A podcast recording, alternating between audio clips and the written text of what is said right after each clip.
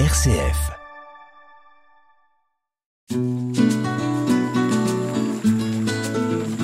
Laudato Si, déjà demain, sur une RCF Belgique.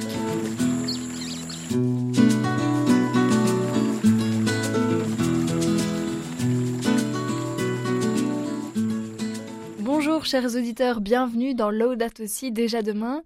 Alors aujourd'hui je suis en compagnie de David Abels, vous commencez à le connaître, c'est donc le référent en écologie intégrale du vicariat du Brabant Wallon. Nous allons nous retrouver régulièrement pour entamer un parcours sur Laudato Si, comment le décrypter, comment le comprendre, et tout ça, ça fera environ une dizaine d'émissions sur différentes thématiques où David viendra donc nous parler de thématiques spécifiques. Alors aujourd'hui, on commence par quoi euh, David? Alors bonjour Sarah. Aujourd'hui, on va commencer par euh, la crise écologique, l'éco-anxiété, le déni. C'est une thématique que euh, le pape aborde dans son premier chapitre. Et du coup, euh, ça me semble important de commencer aussi par là.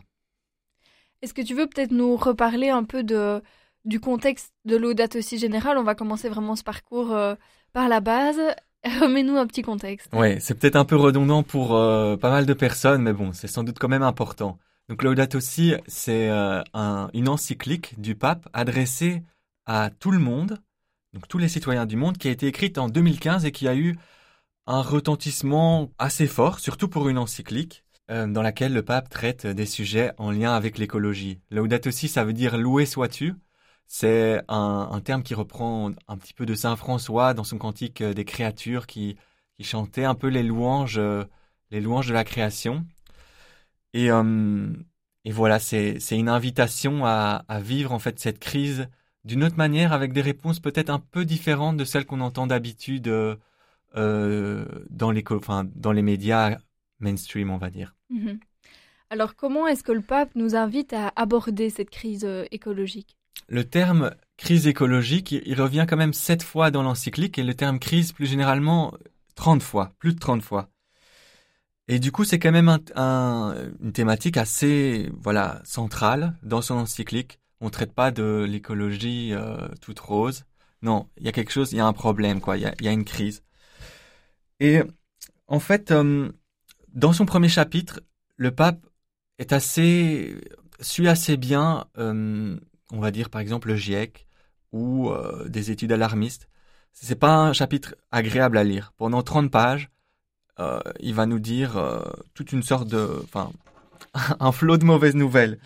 Je peux par exemple vous en dire euh, un. Par exemple, il, il dit des centaines de millions de tonnes de déchets sont produites chaque année, dont beaucoup ne sont pas biodégradables. La terre, notre maison commune, semble se transformer toujours davantage en un immense dépotoir. Un peu plus loin, à propos des espèces, là cette fois-ci, il parle. Chaque année disparaissent des milliers d'espèces végétales et animales que nous ne pourrons plus connaître, que nos enfants ne pourront pas voir, perdues pour toujours. L'immense majorité pour des raisons qui tiennent à une action humaine. À cause de nous, des milliers d'espèces ne rendront plus gloire à Dieu par leur existence et ne pourront plus nous communiquer leur propre message. Nous n'en avons pas le droit. Donc, à ce propos, le pape s'inscrit en fait dans, la lignée des, des études catastrophes. Euh, par exemple, euh, sans donner de gros chiffres, mais par exemple, une étude qui a été faite, que là j'ai retrouvé, que 80% des insectes auraient disparu en Allemagne en 30 ans, 80% des coraux dans les Caraïbes. On parle en fait de sixième extinction, un taux d'extinction 100 fois supérieur euh, au rythme actuel. Donc, ce que dit le pape rime assez bien avec ça. Et en même temps, il, va un peu plus loin parce que, comme, comme je l'ai dit, euh, le terme crise écologique ne, revient que sept fois, et par contre le terme crise 30 fois. Et en fait, le terme crise, il l'associe aussi parfois à une crise euh, éthique, une crise spirituelle. Et on sent bien qu'en fait, euh, le pape essaye d'aller un petit peu aux racines, de voir mais qu'est-ce qui provoque en fait tout ça? Et je dirais que c'est ça la plus grosse particularité de comment est-ce que le pape voit la crise écologique.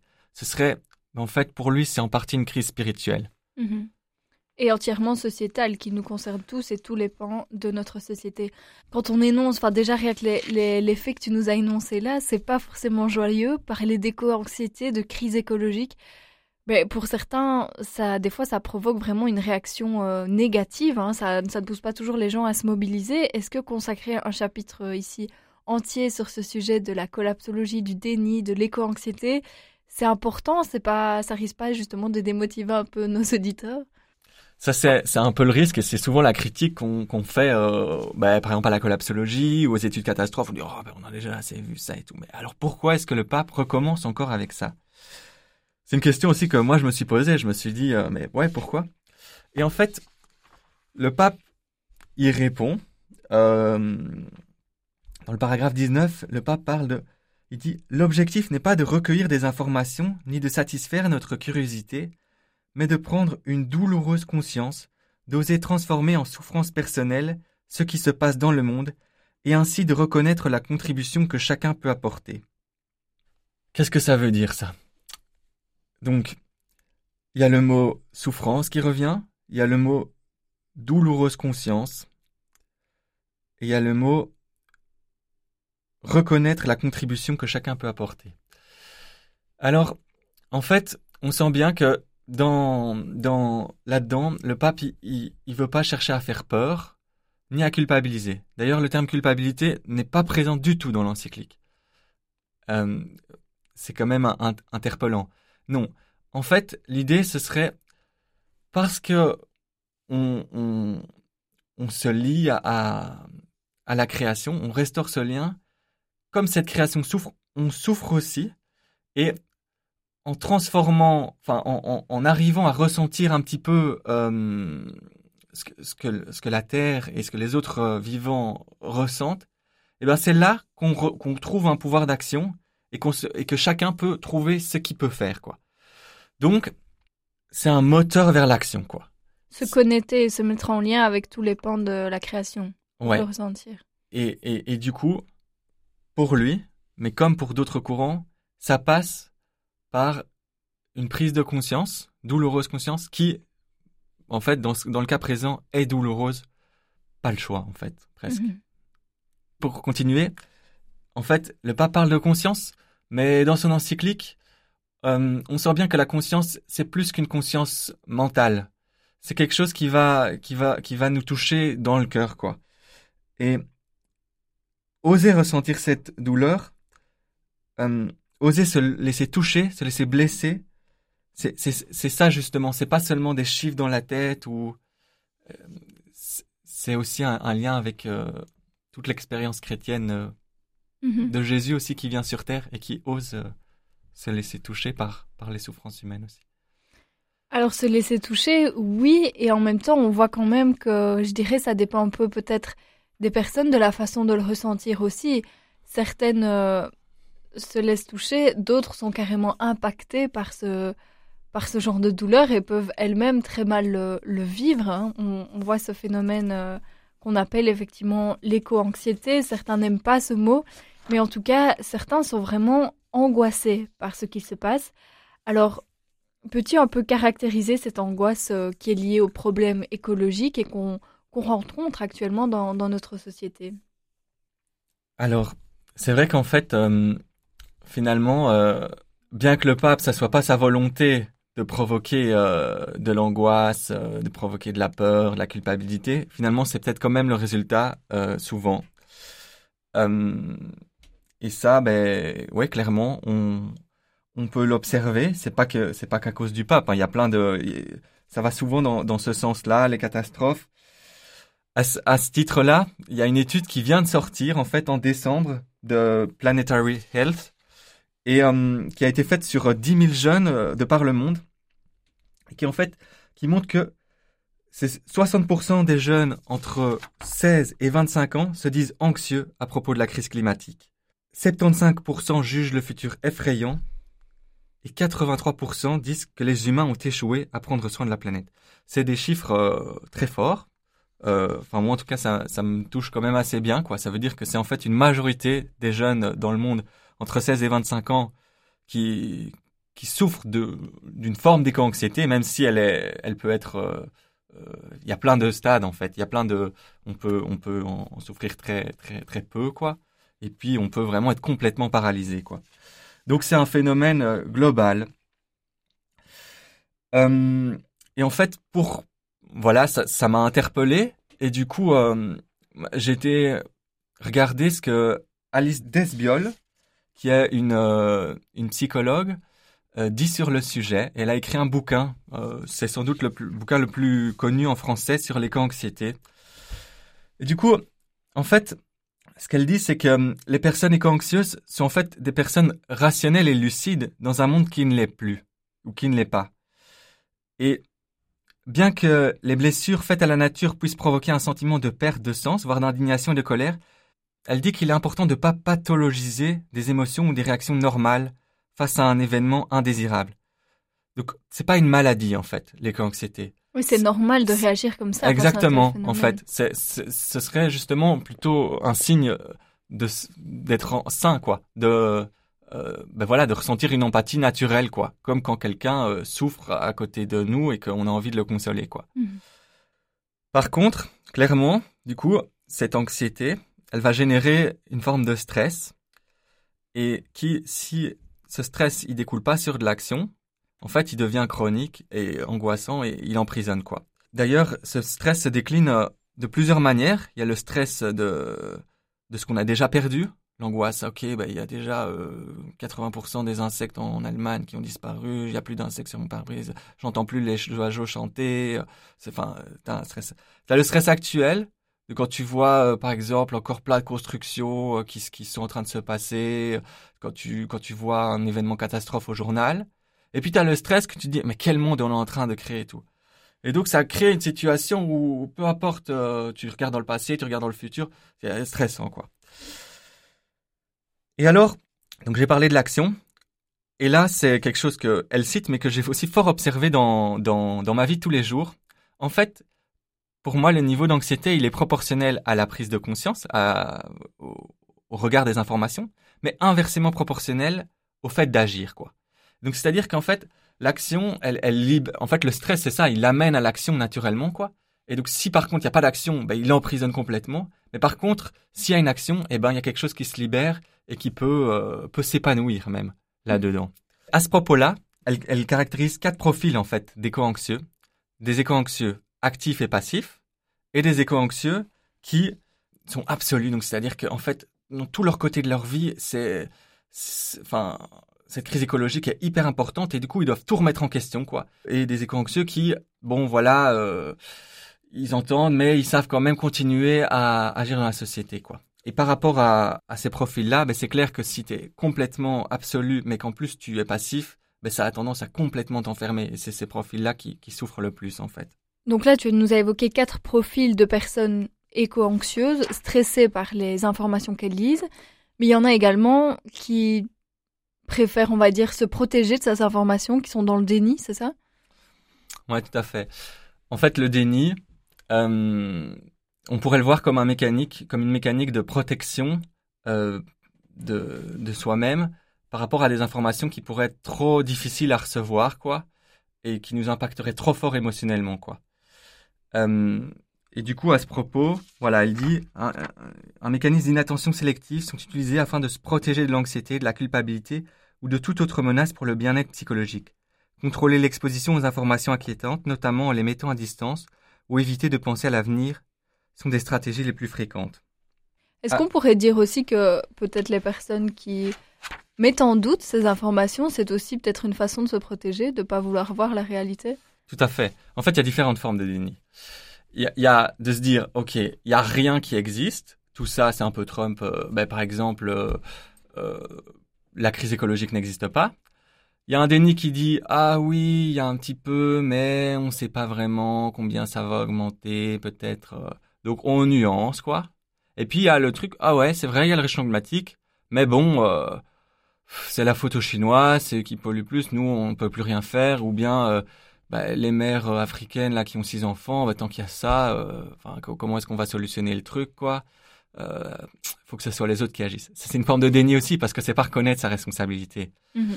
Donc, ouais, clairement, il y a plusieurs façons. Et qu'est-ce qui est dit justement dans l'Audate aussi, dans le texte, sur le déni?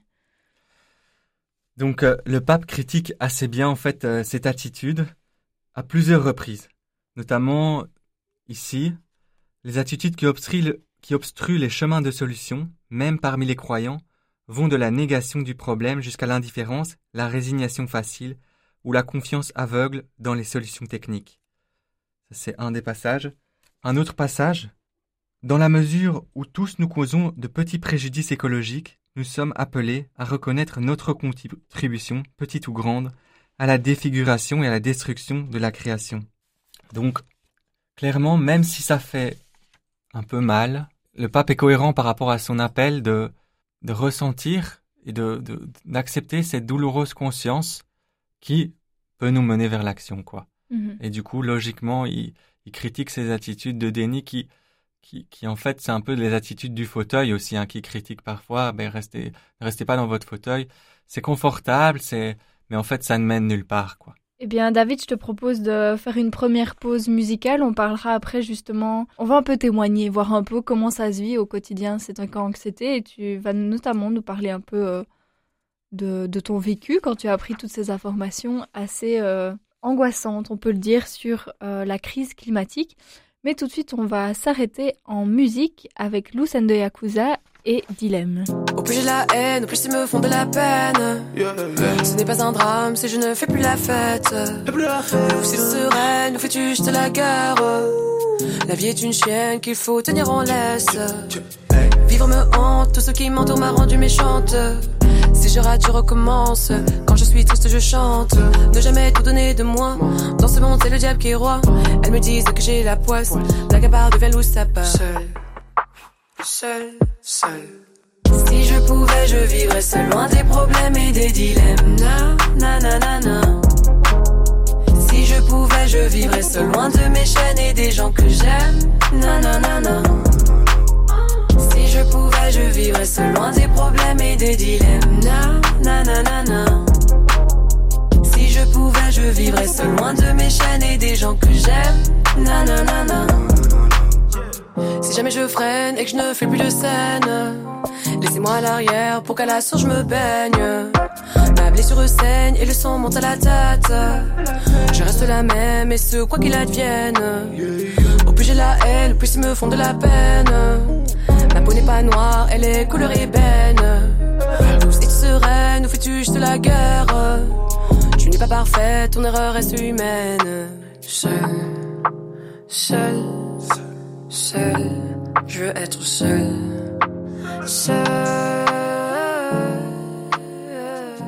Deuxième partie de cette émission Laudat aussi déjà demain. Je suis donc avec David Abels, chargé d'écologie intégrale au vicariat du Brabant Wallon. On vous l'expliquait, on vous propose une série d'émissions pour décrypter Laudat aussi. Et aujourd'hui, on parle du thème de l'éco-anxiété, du déni, en fait, de nos réactions face à la crise écologique, comment l'aborder, eh bien, c'est ce que nous voyons aujourd'hui. Alors, David, on a évoqué un peu ce qu'était l'éco-anxiété. Peux-tu nous parler de ton vécu par rapport euh, justement à l'éco-anxiété? Alors, euh, pour ma part, ça, hum, c'est un thème que je connaissais pas beaucoup euh, quand j'étais enfant, quoi. On n'en parlait pas autant non plus. Le, si je peux qualifier un moment de de tournant un peu, ça a été euh, en, en réto, euh, vers 17-18 ans, où là j'ai eu une forme de crise euh, un peu existentielle, on va dire, sur lequel est venu après se greffer cet intérêt pour l'écologie. en fait, j'ai expérimenté ben, ce que ce qu'Alice dit, c'est parfois on peut on peut prendre cette cette crise écologique comme comme peut-être un un combat qui, qui donne sens peut-être à, à, quelque chose de... Enfin, un mal-être qu'on a peut-être plus profondément en nous, quoi. Et du coup, je crois que c'est... Pour, ma part, ces deux choses sont, sont, sont liées, en fait. C'est, c'est le, le mal-être de... Enfin, la douleur de la, de la création a, a résonné avec quelque chose de d'autre que j'avais en moi, quoi. Euh, et du coup, en fait, tous les chiffres que j'entendais, ça, c'était fort, quoi. Je les ai... En fait, je j'avais pas du tout de barrière de déni quoi. Voilà, je me dis bah ok, il y a, enfin voilà, le taux d'extinction est 100 fois supérieur à la normale, euh, ben c'est horrible quoi. Enfin, tout d'un coup ça, enfin. Et ça t'a euh, frappé de plein fouet, on peut le dire. Ouais, ça m'a frappé de plein fouet et, et, ça a été en même temps qu'une remise en question. Euh, ben voilà, de l'enseignement, du système médiatique. puis petit à petit, à mesure que j'avançais, ben voilà, j'ai été au Chili, puis j'ai fait des études de sociologie, économie, et une remise de plus en plus complète de, de, tout un système. Pendant un temps, je me suis dit, ben voilà, le problème, c'est le système, quoi. C'est le système, il faut, faut, faut changer, quoi. Faut changer le système. Et un peu d'un point de vue militant, été aussi un peu engagé euh, dans les syndicats étudiants et comme s'il y avait quelque chose à, à, changer ou à abattre, quoi, même. Hein. Un système capitaliste à abattre et avec beaucoup de colère, beaucoup de colère en moi, qui est toujours là, peut-être en partie. Et puis je dirais que, ben voilà, il y a eu, enfin, Laudato aussi au début, euh, je l'ai, je l'ai mal reçu parce que je me suis dit, euh, mais c'est n'importe quoi. Le pape, il part dans un trip tout seul, mais les chrétiens, euh, ben, personne, enfin personne ne fait ça, quoi. Enfin. Et puis voilà, en leur lisant et tout, ben il y a quand même, en fait, c'est tellement riche et ça va nous chercher tellement profond. En fait, le problème, il est pas seulement dans le système, quoi. Il est en fait, enfin, il y a quelque chose à convertir en chacun de nos cœurs, quoi. Et et alors là, en, ce qui me concerne, il y a quelque chose qui peut s'apaiser. En, moi, il y, a, quelque chose qui, ben voilà, qui, tout d'un coup, eh ben, ok, c'est pas, c'est un peu la phrase de Gandhi, soit le changement que tu veux voir dans le monde, c'est, c'est un peu bébête, mais, mais non, en fait. Il y, a, vraiment quelque chose de cet ordre-là. Et je dirais même que si on est avec une énergie de vraiment vouloir détruire quelque chose, j'ai l'impression que, enfin, quand on regarde dans le passé, ces énergies-là, parfois, elles ont, enfin, c'est celles qui ont mené au communisme. Ou... Donc, en fait, l'idéal est, dévié, quoi. En fait, finalement, quand on dit la fin justifie les moyens, je suis pas d'accord. Non, non, non, les moyens définissent la fin, en fait. Et du coup, en, mon cas, finalement, c'est ce moyen, c'est ben, ce qui est en ma, possibilité, c'est de me changer moi-même et d'incarner le plus possible cela dans ma vie tous les jours, quoi. Et voilà, je dirais que, que ça, ça a été petit à petit mon chemin.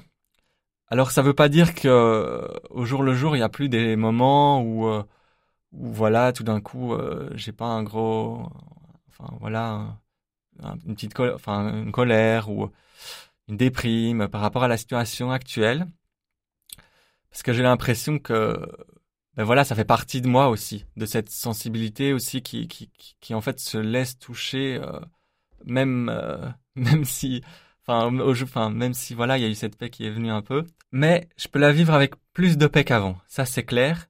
Et puis il y a quelque chose que petit à petit j'arrive à découvrir, c'est voilà cette, cette espérance du, du, du message du Christ au-delà de, au-delà de tout, de tout ce qui se passe. Alors peut-être il y a une forme d'espérance qui peut être une espérance aussi fauteuil dans, dans, le, canapé, dans le sens, bon, euh, Dieu pourvoira, quoi. Et de mhm. euh, toute façon, euh, la crise écologique... alors savoir, ça a eu le don vraiment de me faire avoir des excès de colère parfois par le passé avec certains catholiques. Mais force est de constater qu'en fait, il y a du, il y a quelque chose de vrai dans le sens où le monde est déjà un peu sauvé. Enfin, il est déjà sauvé par par Jésus. Et et, euh, et toute la religion catholique, c'est cette espérance de de que, que vienne le, enfin ce règne quoi, que, mm-hmm. et, que, qui puisse nous être révélé et nous être partagé. Euh, et euh, je crois que ça fait partie aussi de cette conversion qu'on a, qu'on, écologique qu'on a à faire. Enfin, en tout cas, moi, mm-hmm. c'est c'est là à laquelle j'aspire. C'est pas quelque chose, en fait, encore une fois, il y a quelque chose de mental que je dis, et puis il y a quelque chose à, à, faire descendre dans, les, dans le cœur, quoi, mhm. en process. Ta capacité d'action qui, qui t'a mené vers la paix, en tout cas, c'est, c'est un beau témoignage, comme je pense que les, les auditeurs partagent mon avis. Euh, alors, tu as parlé donc de ta réaction personnelle qui, pour le coup, a pu te, voilà, te mettre en colère, provoquer des sentiments négatifs. Pour certains, ça va encore plus loin, j'ai envie de dire. Est-ce que euh, L'éco-anxiété, on va dire, ça, ça se soigne, on peut travailler là-dessus euh, Ouais, il y a plusieurs... Enfin, ça se soigne. En fait, c'est un peu paradoxal parce que du coup, c'est pas une pathologie, mais... Et en même temps, euh, si ça va trop loin, ça peut clairement devenir hyper handicapant et euh, paralysant au possible, comme on l'a dit. Et du coup, il y a quand même peut-être des, des, des dispositions à prendre. Après, d'abord, ce que je, enfin, ce que j'aurais envie de dire, c'est que c'est un, enfin, j'ai raconté une histoire et je crois que l'éco-anxiété, il y a quelque chose qui se joue aussi dans le temps, en fait. C'est-à-dire que c'est pas parce que à un moment ou pendant, enfin même parfois ça peut durer, on va mal que euh, que c'est que c'est quelque chose vraiment horrible quoi. Enfin, si c'est pas enfin, comment dire, comment m'expliquer bien. C'est pas agréable sur le moment, c'est pas agréable c'est pas pour ça qu'on y est condamné. Exactement, voilà, il n'y a pas une condamnation définitive quoi. Euh, au contraire, en fait, toutes les, toutes les trajectoires montrent qu'il y a une, forme d'évolution à plusieurs domaines. D'abord, il y a une évolution où, d'abord dans la conscience quoi. Au début, ben voilà, euh, on vivait bien, et puis tout d'un coup, pouf, première étape, il y a un problème, on se dit ah mince, là c'est quand même un gros problème. Ça peut être différent pour les différentes personnes. Mettons, pour moi, la chute de la biodiversité, ça a été un gros, un gros choc, mais pour d'autres personnes, ça va être le réchauffement climatique. Pour d'autres personnes, ça va être euh, les pollutions euh, dans les océans. Ou pour d'autres personnes, ça va être euh, la forêt qui est, à, qui est à côté de chez eux, qui a été rasée. Quoi. Puis, donc ça c'est un peu le premier stade. C'est un peu douloureux, mais généralement, on essaye d'alors trouver des solutions par rapport à cet euh, unique problème, quoi. Mhm. Et généralement, il y en a qui sont proposés. Euh, parce que quand on prend les problèmes de manière isolée, ben, on, voit qu'il y a une possibilité de, si on met plusieurs choses ensemble, de le résoudre. Et puis après, tout d'un coup, on remarque, ah, en fait, il y a un autre problème. Il y a un autre problème, il y a un autre problème. Et du coup, on commence à voir toute une multitude de problèmes qui sont, ben voilà, liés à cette crise environnementale. Et on se dit, ah mince, tout d'un coup, là, ça devient complexe, quoi. Et là commencent potentiellement les premières réactions de se dire, un peu de déni, quoi. De dire, oh, tous ces problèmes-là, ils n'existent pas vraiment. En fait, moi, voilà, il y avait ce problème-là qui, qui était très important. Et puis on arrive, on continue. Et alors là, tout d'un coup, on remarque que non seulement il y a plein de problèmes, mais en plus, ils sont connectés ensemble. C'est-à-dire que par exemple, euh, ben voilà, euh, le réchauffement climatique, on va, on aller vers des énergies renouvelables, mais ça implique de prendre beaucoup de métaux dans les mines, mais qui elles-mêmes s'épuisent et polluent. Et même, euh, enfin, les énergies renouvelables, ça fait par exemple les barrages qui qui détruisent la vie dans dans les rivières, les éoliennes qui perturbent les campagnes. Enfin bref. Il n'y a pas de solution magique. Non. Il y a toujours un coût, on va dire, aux solutions. En fait, plus on avance, plus on remarque que, euh, en fait, il y a une imbrication dans un espèce de paradigme, en fait, euh, qui est mal, qui c'est tout le truc qui est malade. Euh, en fait, donc ça c'est un peu le truc systémique. Et puis après, on avance encore et on remarque que c'est pas seulement à l'extérieur, c'est même en fait dans tous les aspects de notre vie, dans dans, dans l'éducation, dans la manière dont on regarde, euh, dont on étudie peut-être euh, euh, la, nature, dans la manière dont, dont on passe nos vacances. Enfin, en fait, plein plein de choses qui en fait sont pas tout à fait ajustées avec euh, euh, avec un mode de vie écologique et, et un, un, profond respect de la création et des autres vivants, quoi. Et donc, à mesure qu'on avance, il y a cette éco-anxiété qui peut grandir, quoi. Une forme de paralysie, en fait. De se dire, oh, impossible, quoi. Enfin, vraiment. Et, et, du coup, potentiellement, chaque fois, des étapes de déni, quoi. Et puis, en parallèle à ça, et ça c'est un peu un, apport euh, bon de la collapsologie, on pourra peut-être en parler un peu après. Il y a cette courbe du deuil. En fait, la collapsologie, c'est l'étude de l'effondrement des civilisations, d'une forme de mort en fait, d'une civilisation. Et donc en fait, ils ont pris une courbe de, deuil qu'on a par exemple quand on, on apprend qu'on a un cancer incurable, qui est voilà, qui, qui est une courbe qui vient, euh, je crois, de la médecine ou de la psychologie. Et ils l'ont pris, ils l'ont montré qu'en fait, euh, on réagissait assez euh, pareillement à l'apprentissage de la mort de la civilisation, quoi, ou de, enfin, de l'effondrement, quoi. Mm-hmm. C'est-à-dire que dans un premier temps, eh bien, il y a ce déni, quoi. Enfin, il y a cette prise de conscience. Et puis au début, c'est, enfin, donc progressif, comme je te l'ai expliqué. Puis il y a ce déni parce que c'est trop fort, quoi on vient avec une colère aussi, une, colère qui arrive après le déni, une peur, une tristesse. Et puis, après la tristesse, peut arriver le pardon, le pardon qui amène à peut-être un renouveau et un sens. Après, ça c'est le parcours standard, mais mhm. évidemment, Il y a des gens qui prennent des accélérations à certains niveaux, d'autres qui stoppent, enfin bref, tout ça. Du coup, tout ça pour dire que il y a, y a, quelque chose de l'ordre ouais, du d'un parcours qui a traversé et qui, moi, pour j'en suis persuadé, mène à l'action. Euh, pour la plupart des gens, mais mais peut-être qu'il y en a certains qui vont rester plus longtemps dans l'inaction et que c'est très très douloureux, quoi. Et du coup, c'est vrai que ça peut vouloir la peine, euh, valoir la peine de, de trouver des, des, pistes de solutions. Mm-hmm. Là, cette piste de solution que, j'ai amenée, du coup, le pardon, c'est une piste euh, qui est assez travaillée par par pas mal euh, de gens. Je ne sais pas si vous connaissez la série des arbres qui marchent. C'est un thème qui est abordé et il y a plusieurs phrases qui m'ont qui m'ont marqué à propos du pardon et du coup ben voilà j'aurais aimé vous les repartager. Donc Gaël Giraud, il dit je suis complice d'un mal profond mais je n'en suis pas la source. Si on refuse le pardon, on est bloqué, soit dans le déni, soit dans la culpabilité sans issue. Donc en fait, le pardon, c'est cet, acte qui permet de réouvrir un chemin, d'après Gaël Giraud. Il y a aussi, à un autre moment, on parle de pardon, que si on ne pardonne pas, on s'enquise dans une forme de haine.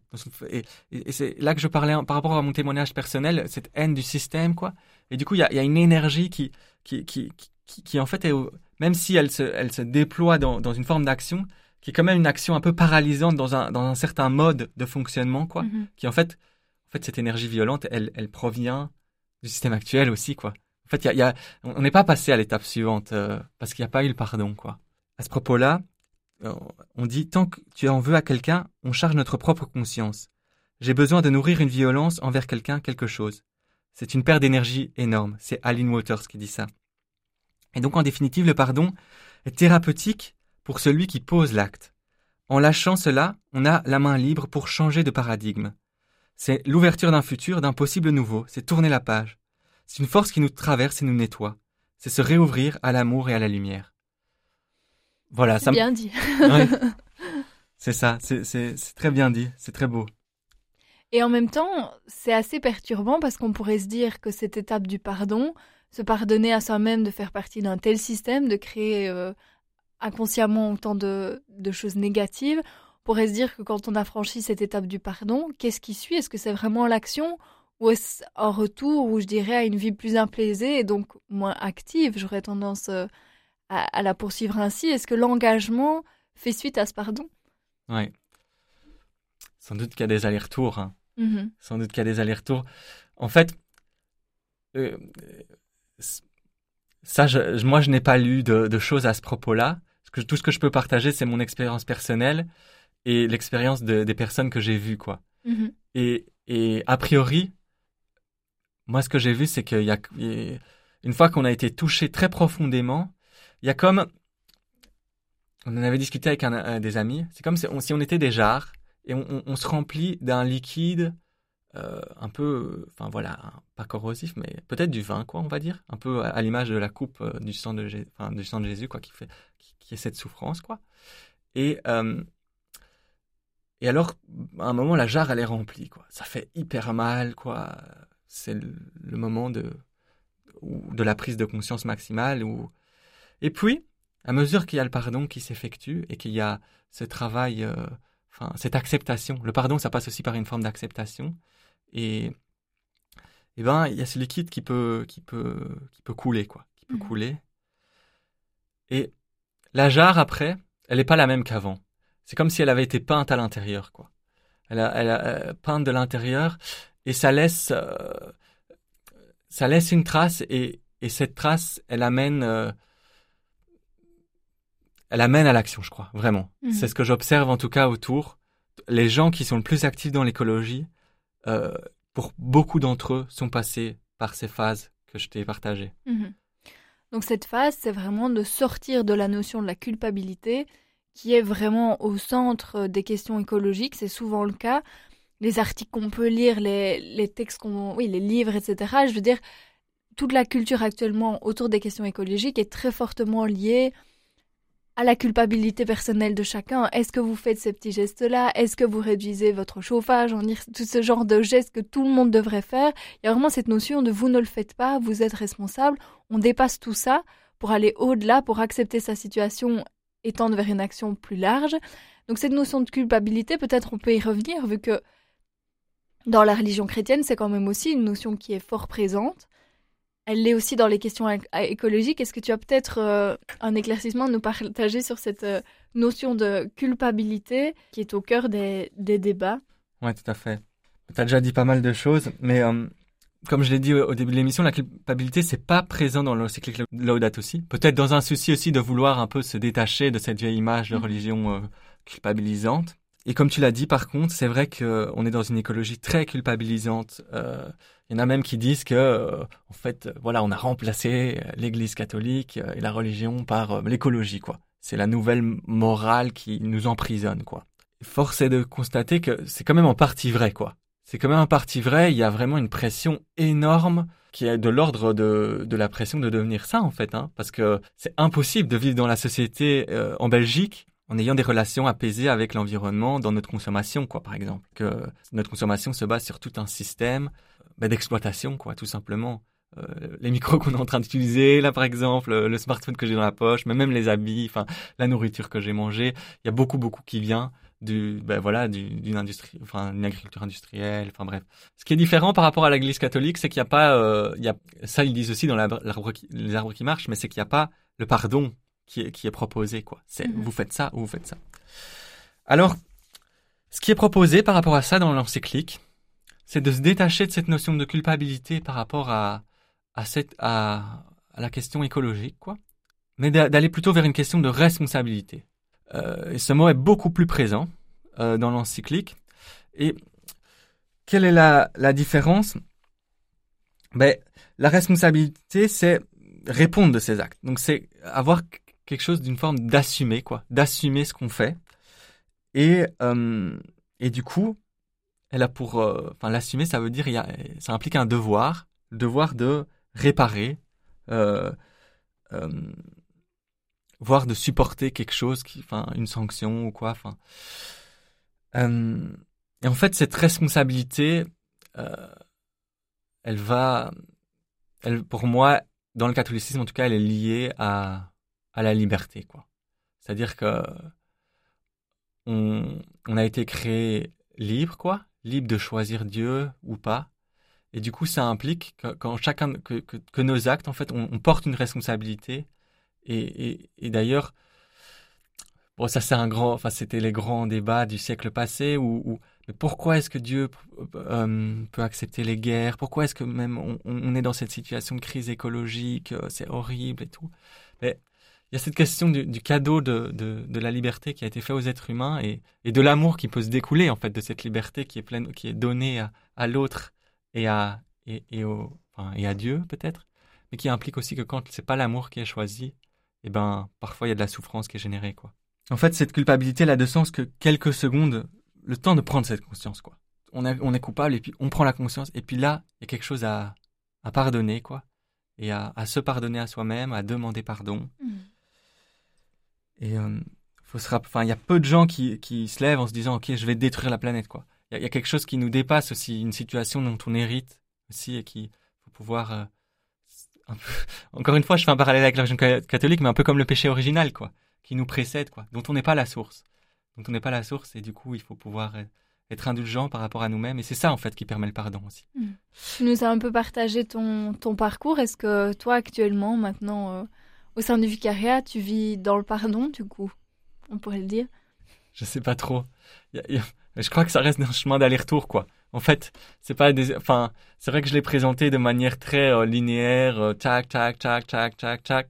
Mais en fait, la conversion auquel on est tous appelés, enfin, cette conversion écologique, le pape euh, mentionne tant dans son encyclique, eh ben, en fait, c'est quelque chose à c'est une conversion qui est, on doit se reconvertir tous les jours, quoi donc il y a, y a, quelque chose à, à, réactualiser, je veux dire.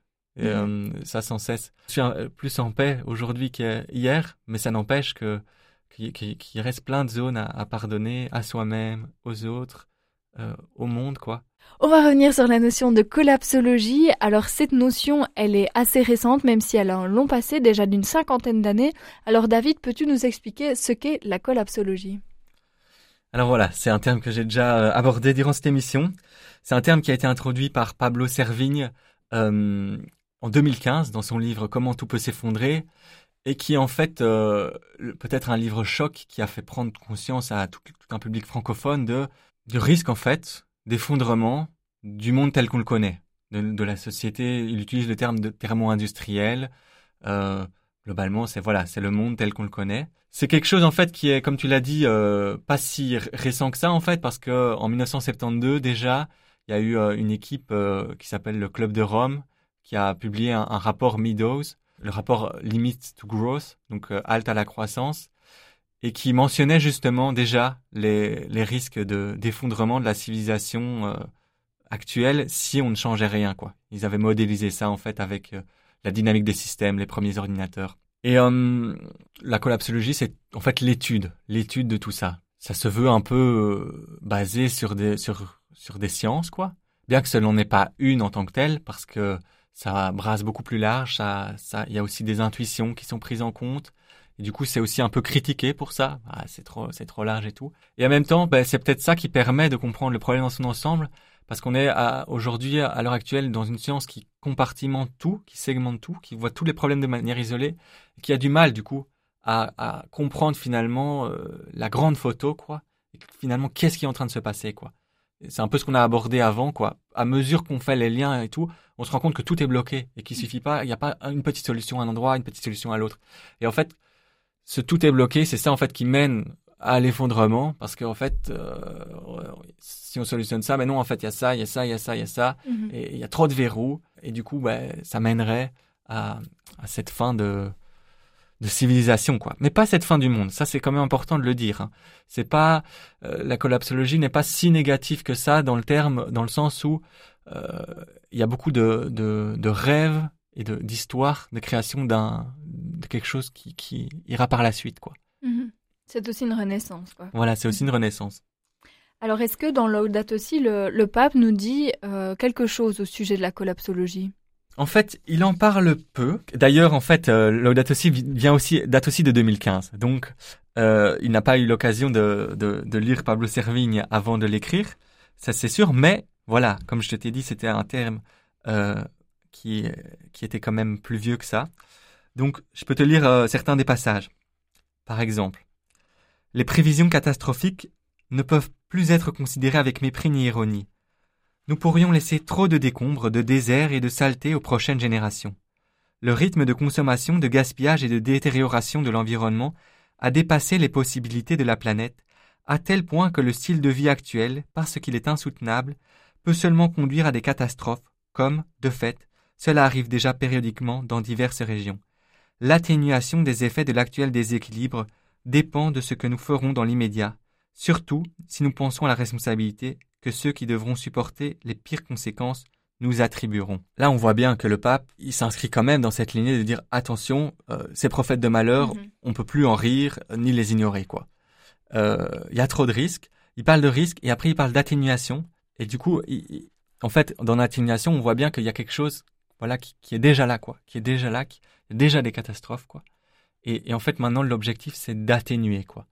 Et ça, ça rime quand même assez bien aussi avec le discours collapsologiste. Dans le sens où la collapsologie, il dit pas non plus, OK, il y a un effondrement, euh, enfin, tout, enfin, l'humanité va, va disparaître. Non, en fait, la marge de manœuvre, elle se situe plus dans éviter ou pas, mais elle se situe, mais qu'est-ce que, jusqu'où on va aller, quoi. Du coup, ça rime quand mmh. même assez bien. Mais bien que le pape ne parle pas du tout là d'effondrement. En fait, le terme effondrement, il n'en parle qu'à une seule reprise. Il dit ceci. Il ne suffit pas de concilier, en un juste milieu, la protection de la nature et le profit financier, ou la préservation de l'environnement et le progrès. Sur ces questions, les justes milieux retardent seulement un peu l'effondrement. Et donc à ce propos-là, l'effondrement, si on continue comme on fait actuellement, donc à concilier un peu l'écologie et un peu le progrès technique, ou et un peu la finance, le PIB, en fait, on va juste, voilà, peut-être retardé de 10 ans. Mhm. Et ça correspond tout à fait au modèle de Meadows de 1972, où on voit que quand on essaye de jouer un peu à l'équilibrage, on retarde sur les modèles de 10, de 20 ans. En fait, la vérité par rapport à ça, c'est que d'un côté, il y a le PIB, il tire d'un côté de la corde, et on le voit en fait quand on croise euh, l'évolution du PIB, on voit l'exploitation des ressources qui va complètement de pair avec l'exploitation du pétrole et tout. Donc en fait, on voit bien que d'un côté, il y a ce tirage d'un monde, quoi, qui traduit un peu cette volonté euh, prométhéenne de, domination totale en fait au travers de la finance, du progrès technique, et de l'autre, il y a quelque chose à, à abandonner à ce niveau-là et à retrouver une forme de sobriété. Et les deux sont pas conciliables en fait. Mm-hmm. C'est pas un et, en fait c'est un ou. C'est ça que le pape dit ici. Et dans ce sens-là, il rejoint aussi en fait les collapsologues et il se place en fait, même s'il le dit pas, un petit peu contre le développement durable. Ce développement durable qui tente de concilier euh, croissance, et, euh, mais non en fait, il vient, il, le dit ici, c'est pas ça. Ou en tout cas, c'est pas ce développement durable tel qu'il a été promu par les Nations Unies, mhm. qui combine croissance économique et profit, etc. écologie, ouais, c'est pas ça. Mais par contre, oui, bien sûr, ce développement qui combine progrès humain et, euh, et préservation de l'environnement. Mais ça, mhm. c'est c'est quelque chose d'autre en fait. Hein. Mhm. Alors, on l'a dit, la collapsologie, ce n'est pas uniquement constater qu'on va droit dans le si je peux résumer les choses comme ça, c'est aussi envisager la suite. Euh, Pablo Servigne, d'ailleurs, suite au livre qui a effectivement, comme tu l'as dit, eu pas mal de retentissement, et on peut dire, je pense, a quand même marqué un grand moment dans l'éco-anxiété. Si je me trompe pas, c'est un peu suite à ce livre aussi qu'il y a eu un grand développement en tout cas de la notion d'éco-anxiété, mhm. de l'étude de cette notion et de voir à quel point elle est présente dans la société. Par la suite, il a écrit d'autres ouvrages avec ses collègues, notamment Une autre fin du monde est possible. Donc clairement, c'est pas, enfin si, c'est un discours alarmiste, mais pas. Euh, je ne retombe plus sur mon mot, mais en tout cas, il y a moyen de faire autre chose. Alors dis-nous un peu comment est-ce que le courant de la collapsologie se positionne par rapport à notre action possible? Euh, est-ce que, du coup, notre action... Comment est-ce que le courant de la collapsologie reconnaît notre action? Elle est possible? Qu'est-ce qu'on peut faire? Comment est-ce qu'on aborde cette notion? Oui. Ben, euh, ça, ça, ça, ça, revient tout à fait dans, dans, dans, cette courbe que, que, que j'avais expliquée. Euh, euh, il y, a, y, a, cette acceptation à avoir et, et, et cette action qui, qui peut jaillir qui peut jaillir, je dis, parce que si je me souviens bien, dans son livre, euh, Pablo Servigne, il, il, décrit différents profils. Il y a des profils qui, voilà, on attend que ça pète et on profite, quoi. Un peu, euh, je, me, je crois qu'il y avait le ça va pétiste ou le je m'en foutiste. Enfin, il avait trouvé des termes assez, assez, euh, assez rigolos. Et puis, ben, voilà, en fait, le, le terme qu'il met en, en, en, avant, les deux termes actifs, c'est le, le, allez, il y a le survivaliste qui lui en fait, se barricade de son côté un petit peu. Et puis il y a le transitionneur qui met plus euh, en avant, quoi, dans l'idée de donner tout son possible pour que, euh, voilà, la, la, région, le, enfin, son entourage puisse, euh, puisse transitionner, quoi. Donc je crois que c'est ça qui met en avant. Mm-hmm. C'est après, par rapport au pape je ne sais pas si, enfin, le pape, ce qu'il insiste surtout, c'est que tout le monde, tout le monde a quelque chose à, donner, quoi, a quelque chose à donner pour ce monde euh, nouveau. Et il le dit plusieurs fois. Euh, la contribution de tout le monde est importante dans dans ce changement qu'on est appelé à faire, quoi. Oui, on consacrera justement, je pense, un moment de cette émission sur cette notion d'inclusion de, de, tout le monde dans cette transition de solidarité. Alors, on l'a un peu évoqué euh, déjà en début d'émission, mais pour terminer quand même sur une pour terminer quand même sur une note de solution, quelles sont les autres pistes que tu aimerais nous partager pour euh, pour sortir de l'éco-anxiété? Ouais. Donc encore une fois, je rappelle, hein, le, le, but c'est pas de, de, de, sortir totalement et de, dire que c'est une maladie, non, mais c'est plutôt de pouvoir vivre mmh. avec. Alors, il y a ce, il y a le pardon et l'action, que j'ai déjà mentionné. Puis il y a le fait de prendre soin de soi. Clairement, il faut pouvoir, et ça va aussi avec le pardon, et ça va aussi avec le, le, la juste reconnaissance de ce qu'on est. Des petits êtres humains qui ne contrôlent pas du tout l'état du monde actuel, et donc certes, on porte une, petite part de responsabilité, mais pas au point de, se détruire, non. Euh, et du coup, il y a quelque chose à, pouvoir continuer à vivre et à, et à, en fait à louer Dieu et à, enfin, et si on n'est pas croyant, à, à profiter à des, des, des, joies de la vie, quoi, de recevoir le cadeau de la vie euh, mm. au jour le jour. Dans, dans les courants un peu plus euh, euh, autre spiritualité, ben, il y a ce lâcher prise qui est, qui est dit aussi. il y a le moment présent, l'importance de, de retrouver du contact avec avec la vie vécue, quoi. Ça, c'est quand même quelque chose aussi, de, de sortir un peu de sa tête, à ruminer, quoi. Parce que les anxiétés, c'est bien quand elles nous touchent dans le cœur, mais si on commence à ruminer tout le temps des choses dans la tête, il y a quelque chose qui n'est plus du tout productif à ce niveau-là, quoi. Qui est de l'ordre aussi de l'autoflagellation. C'est plus, on ressent plus la, souffrance, mais c'est, c'est, c'est une souffrance qu'on s'inflige, quoi. Euh, à ce propos, ah ouais, j'avais une phrase qui, que j'avais, que je trouvais juste à ce propos, c'était euh, une phrase de Marc Aurel. Que la force me soit donnée de supporter ce qui ne peut être changé, et le courage de changer euh, ce qui peut l'être, mais aussi la sagesse de distinguer l'un et l'autre. Mm. Et c'est cette sagesse, en fait, de pouvoir distinguer qu'est-ce qu'on peut faire. Euh, ensuite, une autre piste que je pourrais dire, c'est bah, ce lien, c'est l'entraide, en fait. C'est se connecter avec d'autres personnes, peut-être qui vivent euh, des choses similaires, parce que parfois on en a besoin d'avoir des gens qui, qui, qui vivent des voilà, qui ressentent les mêmes choses. Et puis peut-être, euh, parfois, c'est bien aussi d'avoir de la diversité, de, de, simplement se connecter et de, de monter parfois des projets ensemble ou des bons moments passés ensemble. On sent bien que dans, dans, dans ce nouveau monde, dans cette nouvelle façon de d'aborder euh, la vie et le bonheur, il y a souvent cette phrase qui revient moins de moins de bien, plus de liens. Clairement, c'est aussi très important, quoi. C'est des thèmes qu'on pourra, qu'on aura l'occasion d'aborder plus tard dans, dans ce cycle d'émissions, bien sûr. Mm-hmm. Mais voilà, c'est important déjà de sortir de cette émission pas sur euh, un, enfermement justement, mais sur une note d'espérance. Exactement. C'est aussi une piste importante. Exactement. Et puis d'un point de vue ouais, purement chrétien, euh, enfin non pas que purement chrétien, mais c'est les chrétiens le portent en tout cas. Cette espérance, cette espérance euh, qui en fait voilà comme euh, je dis pas pas purement chrétien c'est juste que c'est un mot très chrétien mais elle est aussi portée par les collapsologues et par euh, toutes d'autres personnes qui sont dans des mouvements écologiques. C'est en fait ce monde nouveau qui arrive quoi. Ce monde mhm. nouveau qui arrive euh, c'est pas c'est pas la fin de quelque chose et et, et peut-être que c'est c'est un peu comme un peu comme un enfantement parfois. C'est très difficile à un moment et puis après il y a waouh une, une, telle beauté après, il faut pas, enfin voilà, il faut toujours trouver la justesse parce que euh, à certains moments, on peut on peut pas dire face à la, la souffrance, ah oui, mais t'inquiète, il y a quelque chose de beau mhm. qui arrive. Non, il y a des vraies souffrances qui sont vécues. Mais dans la souffrance, on peut garder l'espérance, je crois. Oui, euh, sinon ça ne sert à rien de se battre. oui, c'est ça. Et, et, et, et ça, c'est c'est une des pistes aussi.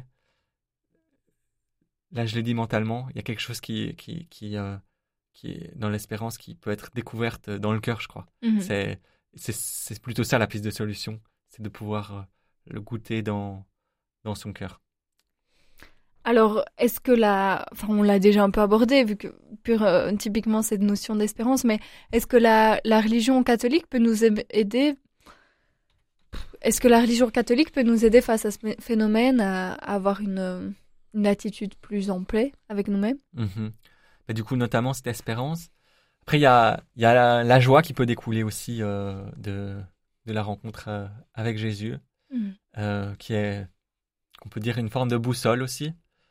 mais encore une fois, c'est pas un truc définitif, quoi. Il y a quelque chose à, à, à reconvertir au jour le jour et, à, et, et, qui n'est pas toujours, toujours donné. Il y a aussi des temps, il y a beaucoup de saints qui ont vécu des temps de désert spirituel et alors, c'est, c'est, mais par contre, il y a quelque chose qui peut rester allumé tout au fond, tout au fond. Ouais, tout au fond, euh, comme une, comme, comme, ouais, comme une petite joie, des petites, enfin, au plus, au plus profond de l'âme, quoi. Mhm. Euh, ça, c'est une des choses, je crois que la religion catholique peut apporter. Cette forme d'ancrage aussi, d'ancrage dans quelque chose de. On voit que le monde est en train un peu de vaciller à plusieurs, à plusieurs endroits. Hein. Enfin, et euh, on ne sait plus trop à qui, euh, à qui se fier. Quoi. La, la religion catholique, y a, je crois que ça va rester. Bien que, bien que voilà, elle est plus très populaire aujourd'hui et tout, mais ça reste un, un, ancrage vieux de 2000 ans, euh, des grandes, grandes racines, et puis encore plus vieux si, quand, quand on voit en fait d'où vient aussi, prend la religion juive avec. Donc il y, y, a ça aussi, quoi. Oui, la bonne nouvelle, quoi. La bonne nouvelle de Jésus, ça c'est, ça c'est clair. Et enfin, qu'est-ce que ça peut apporter? Peut-être aussi quel est le rôle que, que, que, que la religion catholique va pouvoir jouer? Ben, je crois que euh, il y, a, y a quelque chose en fait qui va pouvoir après, peut-être aujourd'hui, on n'est pas encore dans ces temps-là, hein, mais à un moment, euh, peut-être rayonner et être dans l'accueil, quoi. À- à- quand, quand justement ça va, quand, à mesure que ça se délitera, peut-être il y aura des gens qui, qui, qui, qui, qui voudront, quoi, euh, écouter, recevoir, ah oui, toi, qu'est-ce que tu vis et tout. Et là, ou même parfois peut-être des détresses, euh, il y aura un, un accueil, ouais. Ouais, je crois. Je crois que ça, ça peut être quelque chose de beau. Est-ce que la prière peut être une, une ressource euh, Enfin, on l'imagine en fait que la prière peut être une, une ressource pour nous aider dans ce parcours, pour euh, aussi nous recentrer, prendre soin de nous-mêmes, comme tu l'évoquais? Moi, j'en suis convaincu. Euh, vraiment. Euh, c'est en plus une question qui me. Enfin, voilà, dans, dans ma mission qui me, qui, me- qui me taraude un peu, c'est me dire, mais où est l'important finalement? Je me dis, waouh, mais la prière, ouais, c'est enfin, c'est vraiment important. Il y, a- il y a quelque chose. euh, une forme de. Ouais. De reconnexion à, à Dieu et, et du coup, euh, à une forme d'essentiel pour moi. Euh, on- parfois, on, parfois je, on se dit, mais quelles actions servent finalement On ne sait pas. Enfin, c'est compliqué de voir la finalité de ces actions dans, dans ce monde, justement. Et, et peut-être la, la prière peut aider, ouais. Moi, ça m'apporte du sens. Comme je te l'ai dit, je suis de nature pas spécialement. euh, pas toujours joyeuse, moi, avec euh, les difficultés que j'ai traversées. Mais, Ça peut apaiser en tout cas. Ouais. Ben écoute, euh, David, je pense que c'est sur cette note qu'on va conclure notre émission. Est-ce que tu as autre chose à rajouter encore? Eh bien, merci pour d'avoir écouté et à, dans un mois. On se retrouvera donc environ dans un mois pour une prochaine émission en compagnie de David, qui donc euh, nous parle de différents chapitres de Laudato aussi. Il nous éclaire sur différents sujets.